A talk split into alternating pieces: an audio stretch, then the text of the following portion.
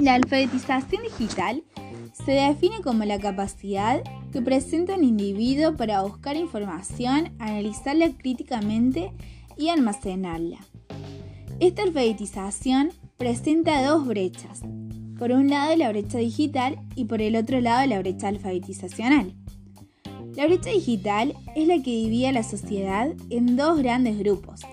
Por un lado se encuentran los que pueden acceder a tecnologías e Internet y por el otro los que no tienen acceso a ninguna de ellas. Esto genera que en el ámbito educativo, social y económico surjan desigualdades. Y esto es uno de los motivos por el cual el gobierno debe trabajar en conjunto con las escuelas para contribuir al desarrollo de los conocimientos que un individuo precisa para formar parte de la sociedad en la que se encuentra. Por otro lado, se encuentra la brecha alfabetizacional. Esto se produce dentro del grupo de los que sí tienen acceso a tecnologías e Internet y los divide en los que utilizan la tecnología de manera consciente y crítica y los que lo hacen de manera pasiva y consumista. Dependiendo de la edad, la alfabetización se puede dividir en otros dos grupos. Por un lado se encuentra el grupo de los jóvenes y por el otro el grupo de los adultos. Hablaremos primeramente de los jóvenes.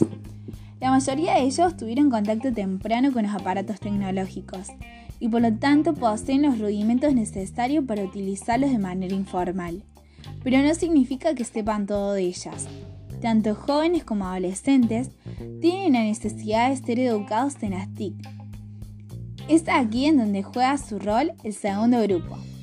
Los adultos alfabetos tecnológicamente son los encargados de transmitir los conocimientos necesarios al grupo de jóvenes y adolescentes. Por lo tanto, es su deber estar realfabetizados constantemente. Las conclusiones que podemos formular a partir de lo hablado anteriormente son las siguientes. La alfabetización digital es un elemento fundamental para la inclusión del sujeto a la sociedad.